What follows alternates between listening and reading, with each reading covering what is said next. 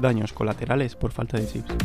La falta de chips electrónicos en el mercado asiático está provocando un verdadero caos en el mercado global. Uno de los sectores más perjudicados es el automovilístico, perjuicio que recae directamente sobre sus clientes, quienes deben esperar hasta nueve meses para la entrega de su nuevo vehículo. Muchos usuarios no están dispuestos a esperar tanto tiempo. La necesidad es urgente o simplemente porque no quieren, les obligan a buscar nuevas opciones, desde modelos distintos o vehículos en stock en el concesionario con venta inmediata, a buscar otras marcas en la ciudad.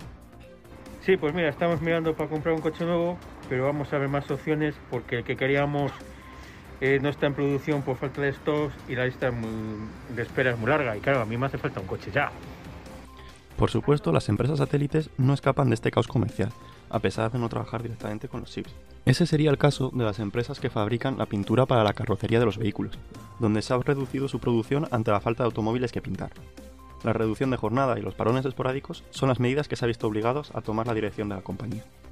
Nos desplazamos hasta Laguna de Duero para hablar con el jefe de aplicación del departamento de I+D de una empresa de pinturas para vehículos. Se ha interrumpido la producción porque ahora mismo la demanda es bastante baja. Entre los pocos nuevos que salen y la pintura necesaria para los vehículos siniestrados, la verdad es que podemos mantener una producción media. Pero vamos, que la innovación y el desarrollo está casi parado. Se puede decir que se le está dedicando mucho menos tiempo.